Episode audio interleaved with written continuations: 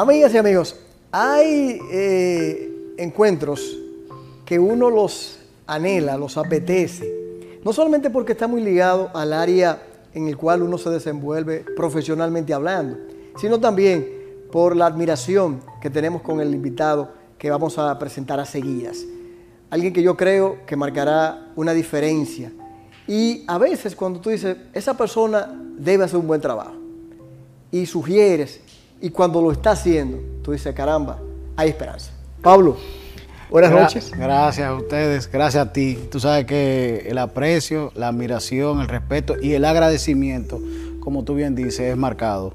Desde el primer momento, tú y tu familia eh, creyeron en una postulación para ser defensor del pueblo, apostaron y dieron fe y testimonio de, de, lo que se estaba tratando de hacer sobre la base de una ciudadanía responsable. Y el hecho de yo venir acá significa no una entrevista, sino es un agradecimiento en público a un trabajo que, que, ustedes ayudaron a hacer y que justamente este medio de comunicación merece el tratamiento especial que en mi corazón tienes tú y tu familia. Yo quiero que se aclare algo. Nosotros siempre hemos dicho, eh, y yo eso es de esa línea, que cuando hay alguien que uno entiende que por su historial debe hacer o, o va a hacer un gran trabajo, tiene que apoyarse que pueda eh, distorsionarse, que no me estoy refiriendo al caso tuyo, pero ha, ha, pasado. Eso ya no es obra de uno mismo, pero sí es el deseo. Y uno no lo hace con la intención de pensar en futuras cosas. Tú sabes que a veces sí. hay manos que dan esperando. esperando. Y en el caso de quien te habla, fue convencido de tu trabajo que ibas a realizar.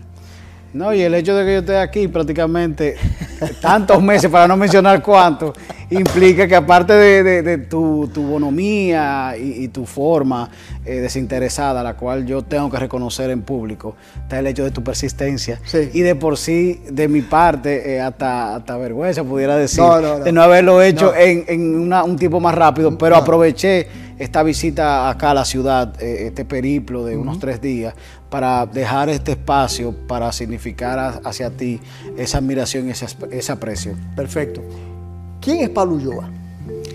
Mira, Jordi, eh, Pablo Ulloa es un ciudadano dominicano eh, que viene de un colegio como el que la mayoría de los dominicanos estudió, que en este caso es La Salle. Aquí en Santiago La Salle tiene una significación quizá en términos social de mayor nivel que lo que puede tener en la ciudad de Santo Domingo, uh -huh. que se cría sobre la base del esfuerzo individual de una madre eh, que se separó temprano de, de, de mi padre, quizá a los 12 años, y que a partir de, de esa situación cambia su realidad. Yo soy hijo único y eso implicó, bueno, sacrificios, incluso... Claro. Yo no tengo temor de decir que yo por cuatro años comí el mismo menú que venía de, de, la, de, la, cafetería del oncológico del cáncer porque era lo que, lo que daban de, de comida justamente. Mi mamá era secretaria del oncológico. Ah, ya. Y eh, todo ese, ese, ese, esfuerzo significaba al mismo tiempo un compromiso social que yo lo, lo juntaba con la catequesis y con el, el ser monaguillo. Yo fui monaguillo del oncológico por cuatro años y catequista de la Salle, sí. eh, aquí en Cienfuegos, en el hoyo de Chulín y en ah. Higüey, en el barrio más pobre que se llamaba, la Florida se llama todavía. Entonces, sobre la base de ese esfuerzo, eh, ya bueno, ya yo entro el tema universitario, uh -huh. de ahí entran las oportunidades de empleo, ahí entra un tema de ya eh, empezar a estudiar fuera, también los organismos internacionales empie empie empiezan a contratarme ya como experto y entra una fase difícil de, de, mi vida que es cuando mi mamá enferma de cáncer. Wow.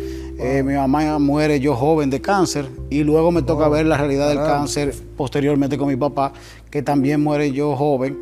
Y eso puedo decirle para los jóvenes santiagueros que ve tu programa, que no terminó siendo un obstáculo, sino terminó siendo un, una motivación porque yo me formé sobre la base de principios básicos como fe, fraternidad y servicio, pero al mismo tiempo el esfuerzo de mi madre por tratar de llevarme fue tan el punto que cuando yo conseguí la primera beca para estudiar en España, uh -huh. todos los viernes a las 4 y 30 de la tarde yo, yo llamaba a mi mamá de un locutorio llorando, porque yo quería regresar.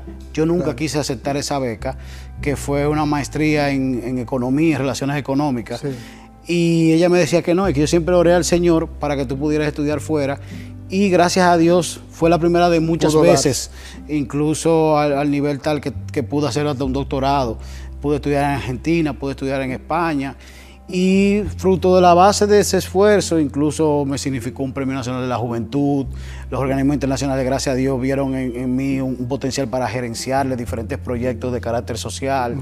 Y gracias a Dios, ahí está la, historia, al punto tal que llego a ser el primer director ejecutivo del Tribunal Constitucional, que me permite poder aplicar toda esa serie de conocimientos que yo tenía desde el punto de vista teórico y al mismo tiempo darle la práctica para en un periodo de unos cinco años poder generar una estructura que en República Dominicana no existía de manera tangible, sí de manera legal por la Constitución 2010 y al mismo tiempo el proceso previo a la, creación de la Constitución me permitió conocer un grupo de hombres y mujeres con un nivel académico desde el punto de vista legal bien alto. Entonces, quizá esa gran oportunidad que quiero significar en el caso del presidente del Tribunal Constitucional, don Víctor Rey Guevara, y el primer pleno del Tribunal Constitucional me permitieron proyectar lo que terminaría siendo esta gestión en el defensor del pueblo. Eh, es oportuno significar que gracias a esa oportunidad yo pude apoyar a la primera gestión unos tres meses al proceso mismo de poder incluso generar los fondos que, que tenían el presupuesto, porque a mí me había tocado la oportunidad en el Constitucional y cuando ella va, eh, doña Zoila, al, al tribunal pidiendo apoyo, doña Zoila, sí, la primera defensora, anterior. Claro, eh, el tribunal le dice que la persona que tiene que apoyarla es Pablo. Y entonces ahí, en tres meses, yo le ayudé, montamos una estructura mínima, unos procesos, los primeros empleados y se quedó ahí germinando, vamos a decir, la, idea de poder crear lo que la constitución significaba, que era el, contrapeso o, la mancuerna del Tribunal Constitucional, que era el defensor del pueblo, que gracias a Dios hoy estamos acá. A propósito de, esa, de, esa, de ese concepto, mucha gente, Pablo, no comprende qué es el defensor del pueblo, o como en Europa es conocido, el Omusban para que lo definas en, palabras no tanto jurídicas, que quizás nos pueden estar viendo abogados y abogadas, sino también de, que, de la gente que pueda comprender lo del pueblo. Si fuese como abogado, te diría, bueno, Ferrayoli en su concepto del garantismo, pero no. Mira, el defensor del pueblo de una manera llana es el garante de la buena administración pública y los derechos fundamentales. Cuando yo significo la buena administración pública, es un concepto muy norteamericano que se llama cumplimiento gubernamental. ¿Por qué yo significo esa parte? Porque es en la administración que se cometen los errores o los hierros que hacen que el ciudadano o la ciudadana no reciba los bienes y servicios que están descritos en nuestra Constitución con los derechos fundamentales y otros. Fíjate que el artículo 7 de nuestra Constitución plantea el Estado social y democrático de derecho. Ese es el estado de bienestar que se plantea en, en Europa. Ahora, el artículo 8 plantea lo que es la función del Estado. Si el Estado no ejerce su función, la ciudadanía no recibe esos bienes y servicios que están estipulados en el artículo 7. Entonces el defensor del pueblo lo que termina haciendo es un garante que se cumpla ese catálogo de derechos fundamentales desde el artículo 37 en adelante para que todo dominicano o dominicana pueda recibir eso que contempla la Constitución. En términos concretos, quien te ha escuchado, ¿cuál sería la diferencia entonces entre un procurador, por ejemplo, en este caso, y un defensor del pueblo? Quizás con ejemplos. Mira, ahí entra mucho un concepto que es el bien colectivo y la parte de, la vinculación en cuanto a las decisiones. Tú, como bien sabes, la parte de la Procuraduría busca eh, eh, blindar lo que es el interés público. Implica necesariamente acciones de carácter penal, implica necesariamente eh, eh, actividades de investigación que son vinculantes a la hora de tú pasar al Poder Judicial. En el caso del defensor del pueblo, la magistratura es moral, independientemente que nosotros hemos podido demostrar que la ley del defensor del pueblo estaba en plástico. La 1901. La 1901. Por eso tuvo un proceso de investigación que está en el artículo 3. Por eso tuve un proceso del artículo 25 que implica que yo puedo tener la fuerza pública. Por eso el artículo 27 relacionado a la obstrucción de, de una inspección es tan significativo. Porque ahora están saliendo elementos que se tenían en la ley y el ordenamiento jurídico dominicano que no se habían puesto en práctica. Por eso el derecho administrativo y el derecho constitucional son tan significativos. Fíjate que son dos diferencias marcadas, tres diferencias marcadas con un ministerio público que debe llevar un debido proceso, pero sobre la base de rieles del derecho civil o el derecho penal en dado caso. ¿Por qué se dio entonces en aquella oportunidad? Y traigo a la colación, lo pongo el ejemplo, lo que sucedió hace poco en el canódromo. Hubo personas, claro, no entiendo, entiendo que no abogados o no muy duchos en el ámbito administrativo diciendo que no tenías la facultad como defensor del pueblo de intervenir. ¿Por qué sí, refiriéndose a ese, a ese ejemplo que he puesto? Mira, Jordi, si vamos a significarlo, y yo quiero ahí hacer un proceso de pedagogía social, desde el mismo momento que se plantea de que el defensor del pueblo llegó de una manera airada o, no correspondió a la, buena, a la buena conducta, creo que se, empezó a cometer errores para llamarle de una manera, lo cual yo no lo veo como errores. Lo primero es que se dio un proceso natural donde una institución llega con sus vehículos rotulados, un individuo que todo el que me conoce sabe que, que yo comparto la educación como base trascendental de la sociedad, que llegó uniformado con sus chalecos debidamente identificados, cada chaleco, delante en la parte frontal, en el lado derecho y detrás.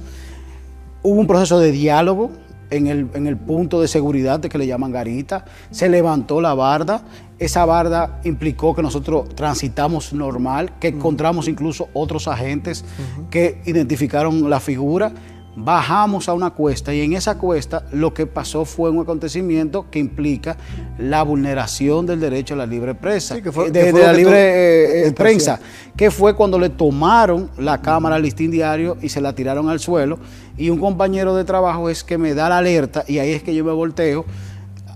llamo la atención a la persona que, que hace esa acción violenta y luego que, le, él le permite la cámara, yo sigo caminando hacia la oficina. Ya en la oficina lo demás es, copia, como decían anteriormente. Pero una cosa, lo más importante es que la gente no ha reseñado, porque nos quedamos en esa parte, se hizo la denuncia, se estableció en los medios, pero lo importante era que el defensor del pueblo tenía que constatar algo. Claro. Al fin y al cabo, eso se quedó en ciernes, eso se quedó quizás por el hecho de que ya fueron avisados, ya quizás lo que tú fuiste a verificar no está. Es correcto. Es correcto, pero la inspección en algún momento continuará. Y digo que en algún momento porque yo no tengo que anunciar una, inspección. O sea, mi artículo 3 es muy claro. Y esa es la parte que quiero unir a lo que te reflexionaba. El defensor del pueblo no tiene que anunciar una inspección, como no lo tiene que hacer salud pública al, ir a un, hotel o a un restaurante, como no tiene que ir el Ministerio Público al, hecho de hacer un allanamiento por droga. Porque ¿a quién se le ocurre que tú tienes que llamar y decirle, mira, voy para yo, allá. yo voy a ir para allá a ver algo malo que un ciudadano me está reclamando que tú estás haciendo? Por Dios. Eso, eso es tan sencillo como eso. eso se cae de la mata. tú lo explicaste todo. Pablo, rápidamente porque quiero aprovechar el tiempo contigo. ¿Cuáles son los, objetivos, si me puedes enumerar así de manera breve, que tiene Pablo Ulloa como defensor del pueblo en su gestión de siete años? o al menos en los primeros, en los primeros años. No, yo, yo ahí soy más coherente y, es parte, yo creo que, el hecho de que ustedes eh, lo signifiquen. ¿Tú se acuerdas en el momento dado que, estaba en la postulación? Yo planteaba tres componentes que se iban a hacer. El garantismo, eh, la parte de la reforma organizacional y la parte educativa. Eso no nos quedamos única, exclusivamente en un enunciado o una propuesta de valor que tú tenías en la mano. Y tú que la tienes en la mano puedes eh, validar lo que te voy a decir. Eso se llevó a un proceso de consulta a través del programa de las Naciones Unidas para el Desarrollo y oh, otros organismos, y eso se elevó a un plan estratégico institucional. Esos tres componentes que ahora le llamamos construcción de ciudadanía, reforma organizacional y la parte de generación de garantías, son lo que significan el plan de trabajo con que estamos trabajando. Pero por igual, habían cuatro valores, porque nosotros dijimos que íbamos a hacer una gestión basada en valores, que accesibilidad, transparencia, independencia e, y eficiencia. Y todas las decisiones que se han hecho a lo interno y a lo externo se centran en esos tres componentes y esos cuatro valores, que fue lo que yo le dije a la sociedad dominicana que se iban a realizar por espacio de la gestión que me correspondería una vez sea electo como defensor del pueblo. Y es lo que yo he tratado de hacer en cada momento que he estado en esta posición. Y eso lo hemos visto y muestra de ello que tú, eh, cuando termines todo esto, pues tendrás en Santiago toda una oportunidad de, de llevar a cabo una serie de diligencias. Pablo, hay una parte que yo no la comprendo. ¿Cómo es que eres director ejecutivo de una academia de béisbol? Es, una escuela. Mira, esas son de las cosas más bellas, de las cosas más bellas. ¿Y cuántas cosas que tú haces? Oye lo que pasa. Mi Premio Nacional de la Juventud sí. se debió a que yo pude crear eh, un modelo pedagógico para las 30 organizaciones de grandes ligas en el país, incluyendo la oficina de, de Major League Baseball. Eso fue una oportunidad que se me dio. Yo estaba trabajando en ese momento en un préstamo del BID eh, de educación media Sí. y los Yankees de Nueva York me contactan porque lo- los Cardenales de San Luis le habían dicho de un trabajo que yo le había hecho y veo una línea de acción para, la- para generar una empresa. Esa empresa terminó teniendo 18 equipos de grandes ligas y la misma oficina de Major League. Baseball para, para América Latina. ¿Qué pasa? Que yo siempre me quedé con, con esa- ese sabor. Incluso me recuerdo una actividad que nosotros hicimos en el VHD de Boca Chica, que estaba don Osvaldo Virgil y el mismo, el, el mismo doctor Milton Ray Guevara que llegó a ir. Y ahí me quedo con esa parte, llega la parte del Tribunal Constitucional y a mí me tocó desde sacar el RNC hasta certificarlo en ISO 9000. Entonces, ese proyecto quedó latente. Cuando nace mi hijo, mi hijo nació un 15 de enero, yo el día 10 de enero renuncié porque para mí terminaba siendo más importante mi familia. Entonces mi esposa y yo nos volcamos en un proyecto que implicó construir el primer y único colegio especializado para estudiantes atletas. Incluso yo llegué a venir aquí al Colegio Iberia, que Claro, vio el modelo en un, en, un, en un congreso que hizo Educa, vio el modelo, le encantó y me invitó y yo pude venir, pero ese proyecto académico se unía con la parte atlética. La parte atlética nosotros la construimos en todas las facilidades de la Universidad Nacional Pedro Enrique Ureña, en la, en la capital, en la Kennedy. Esos dos componentes lo que permitió fue que mandáramos a, a 120, 130 jóvenes a estudiar a Estados Unidos a través de becas. Entonces nosotros pudimos generar una propuesta donde las personas no tenían que dejar la escuela para poder ser jugadores profesionales. Excelente. Porque tú ibas a hacer a través de la educación el método natu- natural para poder entrar al draft universitario y poder con eso ser profesional en grandes ligas. Ahora, hay algo que yo siempre he significado. En el día de hoy yo estoy jugando en grandes ligas. Yo no pude jugar en grandes ligas como pelotero, pero es lo mismo que yo le significo a los estudiantes que eran mi- mis estudiantes. Tú puedes jugar en grandes ligas en el escenario que te pongan. En el caso de los estudios, lo ideal es que tú seas un grandes ligas. Y hoy en día estamos sentados aquí porque se puede hacer grandes ligas en diferentes facetas. Pero es más que una, es más que una academia, es una escuela. Incluso nosotros no tenemos el modelo tradicional de firma de pelotero. Nosotros lo que hacemos Eh, es que eh, eso- formamos, eso es lo que te iba a preguntar formamos para el mercado educativo o el sistema educativo norteamericano. Formábamos, en el caso mío, porque por respeto a la posición, el artículo 11 de mi ley dice que yo no puedo tener otro ingreso que no sea la docencia. Y yo preferí salir por un tema de respeto de todo lo que son las empresas y hasta la fundación para concentrarme única y exclusivamente en ser defensor del pueblo y con eso respetar lo que tanto yo postulé. Porque de eso se trata la vida, de transparencia y de coherencia. No, y, y- no solo, antes de irnos a la pausa, no solamente eso. Qué bueno que tú lo mencionas, porque a veces hay personas que llegan a posiciones. Entonces, el hecho de tú tener esa posición Sí. se contrapone con otras por tu influencia en una función pública. Lo correcto es o cierras esa oficina, o cierras eso, o te dedicas a lo que estás, lo que realmente eres. Mira, hay una teoría norteamericana que se llama las puertas giratorias. Sí. Y es uno de los problemas que ha tenido la mayoría de los países latinoamericanos. Yo quiero pasar de la posición de, de la parte privada a la parte pública para regular la operación que yo decía ante- anteriormente. Lo lógico que tenga amigos, tenga relacionados, tenga intereses y va a ser un tanto difícil poderlo hacer. Claro. Y yo creo que esas son de las mejoras que podemos hacer como Estado dominicano porque se contrapone una cosa con la otra. Pero ciertamente yo creo que en la coherencia el hecho de que yo sea defensor del pueblo implica un sacrificio en todo el sentido de la palabra, no solamente en lo que te decía de la empresa o lo que te tengo que decir de la familia. He tratado de dar ejemplos sobre la base de, una gestión basada en la transparencia, por eso somos el único órgano extrapoder de República Dominicana que ejecuta su presupuesto en línea. Nosotros no tenemos ningún tipo de inconveniente.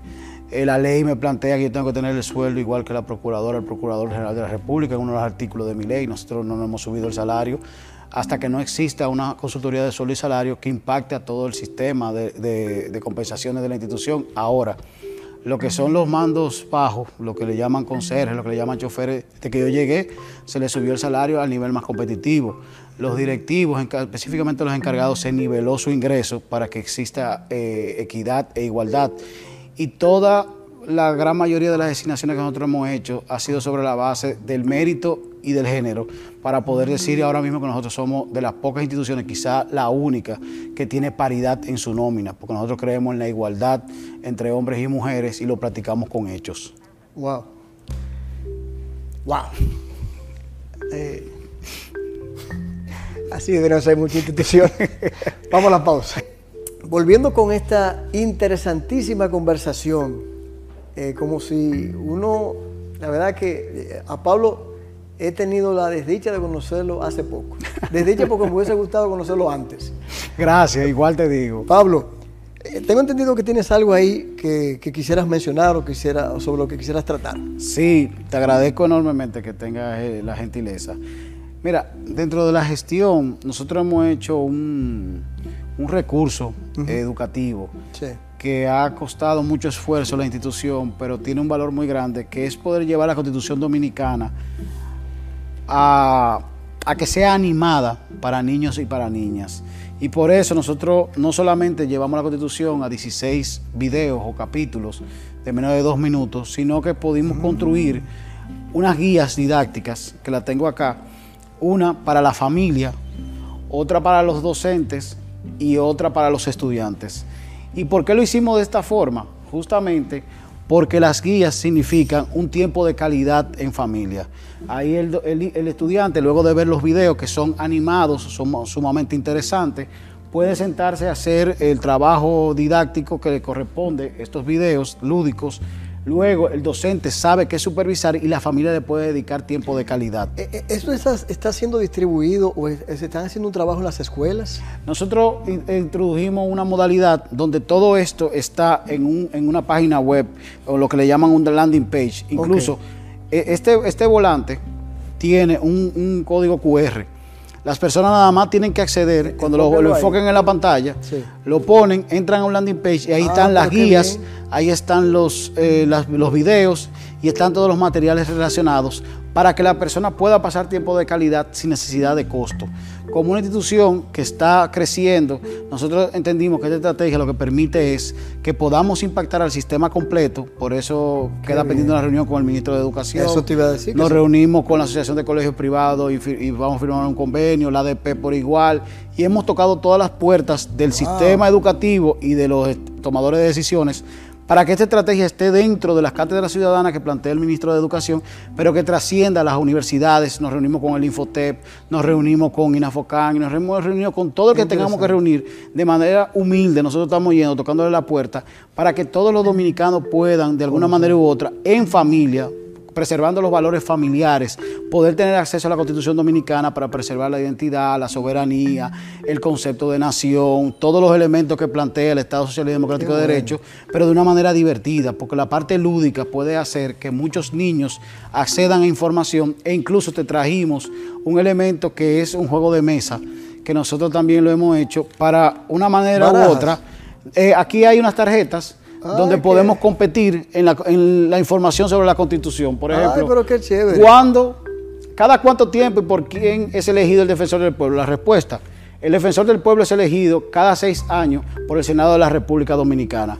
Y así tú tienes, ¿cuál es la función principal del Congreso? Y está la respuesta. y sucesivamente. Eso. Eso para un tiempo de familia. Ahora que nosotros estamos pidiendo que las familias se unan, que podamos preservar esos, esos valores que nos, nos criaron a nosotros y poder llevarlos, creo que son recursos que el defensor del pueblo está poniendo en la sociedad dominicana que tienen un impacto positivo, siempre y cuando todos nos unamos por una mejor República Dominicana. Y es lo que estamos tratando de hacer. Oye, qué interesante, porque así es como debiera presentar presentarse muchas de las cosas que el ciudadano debe conocer, que, sea entretenido y que sea acogido.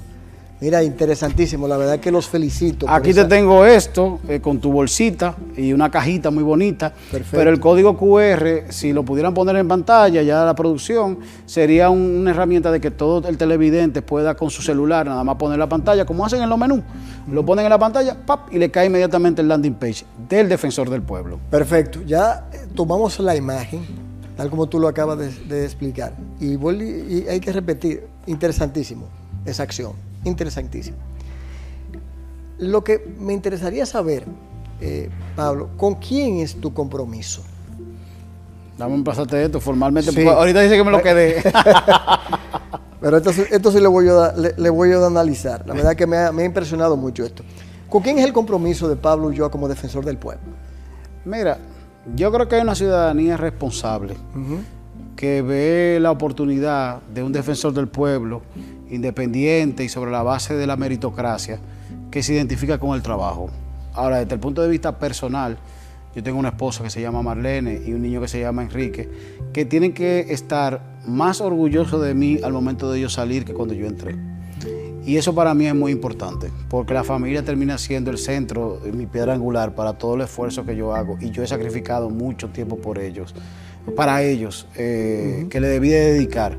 Y yo creo que ahora llega el momento donde tú tienes que rendir resultados para que al final ellos digan, bueno, valió la pena que él se sacrificara esos seis años, porque terminó dejando una institución consolidada y sobre la base sólida para que otra persona pueda llegar y pueda asumirla y pueda crecer aún más. Eh, al principio de la conversación hablamos de tu madre eh, y tu padre. Eh, ¿Sus nombres? Aunque ya. Sunilda Castillo, le decían Suni. incluso vivió aquí en los jardines. Ah, sí. Sí, porque mi mamá era de, de Guananico, de un pueblo de Puerto Plata y situaciones de, que murió mi abuelo, tuvieron que venir a vivir a Santiago. mi papá se llamaba Pablo Ulloa Fernández, le decían a Guedito, era de Inver, y, bueno, los eran de Puerto Plata, cibaeños. Eh, por eso en casa se cocina siempre un poco más. eso es verdad. Ay, está buena eso. Pablo, ¿de dónde te viene, aunque yo lo debo asimilar, pero me gustaría que tú lo explicaras o asumir, ese don de servicio? Mira, yo creo que viene mucho con mi formación lasallista. Eh, indiscutiblemente, sí, indiscutiblemente, el haber sido catequista, eh, haber sido eh, líder de, grupo juvenil, Vela, que era como se llamaba, y la parte justamente de ser monaguillo, sé yo, o sea, mi mamá siempre trabajó en el oncológico como secretaria, en el área de voluntariado, independientemente de que cobraba, porque era un, trabajo que ella necesitaba. Pero esa función social de mi mamá, de brindar, de ayudar, de siempre guiar, de apoyar, eso fue lo que yo vi. Eh, ella era secretaria, pero ella se, involucraba incluso hasta los resultados de las personas que tenían cáncer. Entonces, tú ver un modelo de servicio tan, tan consagrado como, como el de una madre como mi mamá, termina siendo un ejemplo que tú tienes que hacer valer. y sobre todo ahora comprendo esa, ese concepto de empatía. Porque tu mamá trabajaba con, con enfermos de cáncer. Enfermos de cáncer. o sea, tienes que tener sumo, muchísima empatía, muchísima solidaridad y yo creo que eso es lo que has mostrado. Mira, y yo, esos cuatro años siendo monaguillo, yo empecé a los, creo que fue a los 12 años y terminé a los 16. Incluso de, los únicos problemas que mi mamá y yo tuvimos fue cuando yo le dije que no iba a ser sacerdote. y me, hizo ver el cáncer en, en un nivel primario a una edad muy joven y de verdad termina dándote a entender la importancia que existe en la vida de cosas que no son materiales. Y por eso significa tanto el valor de la familia. Pablo, eh, en estos días vi una declaración tuya a propósito de un tema que hace unos días también estuvo, estuvo en, en el ámbito de opinión pública. Es el asunto de los destacamentos y muertes producidas eh, se asume por policías, pero por lo menos de eso se ha estado hablando. Tú emitiste una declaración. ¿Cuál es tu, cuál es tu consideración o cuál fue tu consideración para que el público la conozca? Mira, nosotros hemos intervenido desde el punto de vista de investigación todos los casos que han aparecido. Incluso en el día de hoy estaba, al igual que yo en Santiago, la primera adjunta, Ana Martich, haciendo una investigación del peluquero en Cienfuegos. En Cienfuegos. Eh, en el caso de Ocoa nos trasladamos, en el caso de Santo Domingo, en todos los casos que han aparecido situaciones relacionadas con maltrato, vejación, humillación o incluso hasta asesinato, si se pudiera decir. El defensor del pueblo se ha trasladado. Incluso hoy en La Vega, que hubo un motín ayer, el segundo adjunto estaba inspeccionando porque nosotros hemos tratado de estar conteste a todas las situaciones que acontecen en el país dentro del punto de los derechos humanos. La Policía Nacional implica ciudadanos dominicanos que han asumido una responsabilidad desde el punto de vista de la seguridad nacional. Claro. Ahora, mi posición es que tiene que haber convivencia ciudadana, tiene que haber seguridad y convivencia ciudadana. Si no existe esa mutual, no va a pasar la transformación que pasó en Bogotá la transformación que pasó en Medellín para ponerle dos ciudades eh, latinoamericanas con un nivel de conflictividad y convulsión, fruto de la droga y otros factores sociales, los paramilitares, y pudo manejarse. Incluso hace un mes y tanto nosotros traímos a Lucho Garzón, el ex alcalde de Bogotá, que le planteó a una mesa de trabajo, eh, bueno, casi 300 personas, hicimos varias actividades, cómo él pudo implementar el modelo de convivencia y seguridad ciudadana. El, modelo dominicano tiene que impactarse desde el punto de vista de la tecnología. O sea, todo, todo policía tiene que tener su, su cámara como individuo, o sea, como agente y como vehículo, pero también en los destacamentos. Porque quizás tú puedes tener personas que no tienen el equilibrio emocional para ser policía, pero el hecho de tener una cámara de seguridad lo disuade, lo paraliza a hacer actos vandálicos, porque esto ya es sociopatía. Y sobre todo saber que hay sanciones. Cuando, cuando tú ves el nivel de saña en alguno de los casos de los golpes, tú te das cuenta que es una sociopatía. Si tú tienes un mecanismo, por lo menos, de alto, de pare, que te permite grabar y al mismo tiempo te permite entonces dar la parte de las consecuencias, muchos de esos actos se, se paran. No te digo que no se produzcan, porque yo no soy Dios eh, para, hacer eh, una, posición firme, pero indiscutiblemente eso trabaja la psiquis de la gente que en su momento se ve en total libertad para hacer lo que sea, y si no tiene un equilibrio porque no fue bien seleccionado, porque no fue bien formado, porque no fue bien evaluado, puede hacer lo que quiera. Ahora, si tiene mecanismos de controles y al mismo tiempo la tecnología te permite eso a bajo costo, tenemos por lo menos un primer paso. No, y hay que recordar, el trabajo de la policía en cualquier sociedad es odioso, porque es la parte represiva. Tú ves el caso de ejemplo de Estados Unidos, que uno siempre pone como ejemplo, donde hay situaciones que colocan esto, que, que se exceden en él, pero saben que eso va a tener una sanción. Exactamente. Eso no hay, no hay manera. Entonces yo creo que eh, estriba mucho esa la diferencia, aparte de la formación que hay que tener como, como policía, porque ¿quiénes son los que entran a la policía? Y a quienes motivan para ser policía. Por eso te, significaba el tema de la tecnología, porque de todos los elementos que podemos analizar dentro de una reforma, la tecnología termina siendo lo menos invasivo, pero al mismo tiempo costo efectivo más rápido. Porque poner una cámara en un agente, en un, chaleco, o poner en un, vehículo son 10 dólares, 20 dólares, 30 dólares, 50 dólares, significale. Poner un sistema de cámara en un destacamento es un sistema cerrado, que eso se compra hasta en, un lugar normal. Ah, bueno, tú me dirás, bueno, Pablo, el volumen, no hay problema, para eso están las licitaciones públicas, nacionales, internacionales, abiertas como tú quieras. Ahora, lo importante es que luego de la tecnología, entonces tú tienes la parte humana, que es la que va a llevar más tiempo.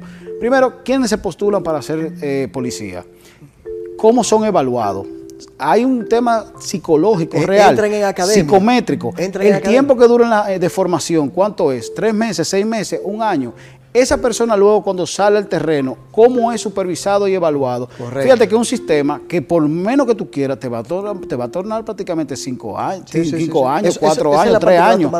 Ahora, la tecnología como disuador, porque por ejemplo, eh, muchas personas que tal vez son criptómanos, al saber que una tienda tiene cámara de seguridad y tiene control de ingreso y de egreso sobre la base de, los chips que le ponen en la ropa, no se llevan algo. No, no, y siempre se ha dicho, las cámaras no evitan el robo, no lo evitan. No lo evitan. Ahora, tiene, tiene una connotación psicológica y lo mucho que ha ayudado llenar el país de cámaras. Ha ayudado bastante. Fíjate cómo se resuelven los casos acá, con cámaras incluso hasta privadas, que cuando tú haces el debido proceso la puedes poner como, como, como mecanismo de prueba. Ahora, si tú cumples ese aspecto tecnología, concomitantemente o paralelamente tú puedes ir trabajando otros aspectos de mayor envergadura por costo, por impacto social, por elementos económicos, por elementos incluso hasta culturales que puedes ir trabajando, pero tenemos que, tenemos que, modelar cuál es el sistema de transformación, porque indiscutiblemente la sociedad dominicana está ahora mismo en un nivel de mucha hipersensibilidad por las situaciones de sangre que han acontecido. Pablo, no quiero que se me vaya el tiempo. ¿Qué espera o qué piensa el defensor del pueblo, o Pablo Ulloa, qué espera el pueblo de esa figura?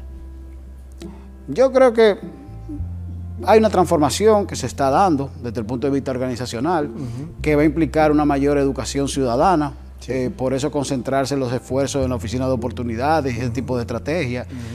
Necesita ciertamente que los procesos del defensor del pueblo sean por norma de calidad, por eso la Secretaría se transformó y se hizo un proceso de atención al ciudadano, de investigación, que es sumamente importante porque el defensor del pueblo se basa en el principio de la neutralidad, si yo no investigo no puedo opinar luego la parte de notificación de la administración y posteriormente el, litigio. Ese componente de garantismo que yo te significaba cuando nos conocimos y que hoy te lo, te lo refresco, implica el garantismo de Ferrayoli. Claro. Ahora, si yo no tengo una organización al nivel que debo de tener desde el punto de vista organizacional, financiero, administrativo, recursos humanos, planificación y procesos, no voy a poder tener esa, esa unión de cadenas para poder tener una sola organización. Por eso, por ejemplo, hoy con Intec hicimos un acuerdo para traer pasantes ya en otras áreas, porque lo habíamos hecho con el ITLA y lo habíamos hecho con el mismo Intec, para poder hacer el levantamiento de todo el flujograma de procesos, certificar la norma de calidad y que la sociedad, que cuando evalúe el defensor del pueblo va a decir, bueno, la institución por lo menos se rige por un modelo de gestión basado en la calidad. Pablo, ¿cómo estamos con establecimiento propio, edificio, presupuestos, recursos? Mira, el edificio del Defensor del Pueblo, yo creo que el año que viene ya lo vamos a poder eh, usar. Por fin. Eh, el tema de accesibilidad implica eh, infraestructura, pero para dar el paso y tener oficinas en otros lugares, en otras provincias, tiene que haber un modelo basado en la calidad, porque el servicio que reciba una persona acá es el mismo que tiene que recibir en cualquier parte del país. Entonces, hasta que yo no tenga un modelo de gestión basado en la calidad, yo no puedo ampliar la, magnitud en cuanto a infraestructura. Ahora, desde el punto de vista de las tecnologías de la información y la comunicación, nosotros habilitamos un WhatsApp que es el mismo número de la institución, que está conectado a una plataforma que se llama SRM y nosotros hemos podido lograr casi el aumento de más del 150% de las reclamaciones. ¿Tienes la memoria? Eh, eh, eh, ¿ya, está, ¿Ya está...? Sí, está trabajando. El número de la institución lo, voy a pedir que lo pongan en, producción. Perfecto. para fines de que pueda ser tomado por toda persona. pueden llamar por WhatsApp o escribir por WhatsApp. Hay un equipo de personas conectado a la plataforma CRM, por igual lo puede hacer por todas las redes sociales. Cae todo en una misma pantalla e incluso eso son de las cosas que yo monitoreo. Ha tenido mucha para fines. Tiene mucha conciencia porque acuérdate que lo que sucedía muchas veces con el 911 como sistema, que había gente que se, daba la tarea de crear llamadas eh, no, no serias y entonces muchas de ellas eh, no tenían nada que ver con una emergencia. Nosotros clasificamos reclamaciones y orientaciones. Nosotros tenemos un mecanismo interno de depuración, indiscutiblemente, porque no es lo mismo que te llegue por un Twitter o un Instagram una información que te llegue por un teléfono como tal. Entonces, ese nivel de responsabilidad tiene que estar. Indiscutiblemente esto ha tenido un impacto, porque desde que se instaló el CRM, que ya creo que fue en el mes de noviembre, hemos tenido prácticamente 6.000 interacciones con, con ciudadanos que reclaman. El mejor, el mejor año del Defensor del Pueblo fue en el 2019 y fueron 1.300 eh, reclamaciones. O sea que estamos hablando que en, en esta primera gestión, sin, quitando la parte digital, la parte física, yo espero indiscutiblemente sobrepasar el mejor año de, la institución. Como gestión es un logro que tenemos que significar. En cuanto al presupuesto, nosotros pudimos lograr presentar un presupuesto basado en resultados que permitió un aumento del 50%. Nosotros este año creo que le hemos demostrado a la sociedad dominicana que no solamente eh, aspiramos a más, sino que hemos dado resultados y sobre la base de una gestión con el concepto claro de lo que es la transparencia, eh, creo que nosotros nos vamos a presentar ya con un aumento en, diferentes partidas, pero todo justificado, todo sustentado en proyectos y todo con resultados que la sociedad y, todos los fiscalizadores puedan ver. ¿Crees que la sociedad ha asumido la gestión de Pablo en, en el poco tiempo? Mira, yo tengo que sentirme muy contento, Jordi. El hecho de que yo esté aquí sentado, el hecho de que yo tenga la gente que tú planteas, el hecho de que yo le dedique tres días a Santiago termina siendo un indicador de que en Santiago yo he recibido un apoyo. Yo vengo acá a, pedir más reclamaciones para la institución, vengo a dar rendición de cuentas, vengo a presentar resultados, porque de eso se trata de ser un servidor público. Termina siendo un mecanismo al mismo tiempo de vincularme con la ciudadanía y que la ciudadanía sepa que aquí existe una persona que se llama Pablo, que es un servidor, que le ha tocado ser defensor del pueblo, pero con la mayor humildad lo que busca es crear una institucionalidad basada en la democracia. Pablo, si es por mí... Seguimos. La verdad que mi gran respeto, admiración para ti y tu equipo. Que puedan mantener esa energía y, sean apoyados por la gran cantidad de personas que nos están viendo y el pueblo en sentido general y sobre todo por las demás instituciones y órganos del Estado. Gracias, Eso lo merecen. Yo creo Amén. hasta ahora eh, podemos decir que has cumplido. Amén. Estoy justificando. Felicidades, de verdad que sí. Gracias de todo corazón. Que Dios les bendiga.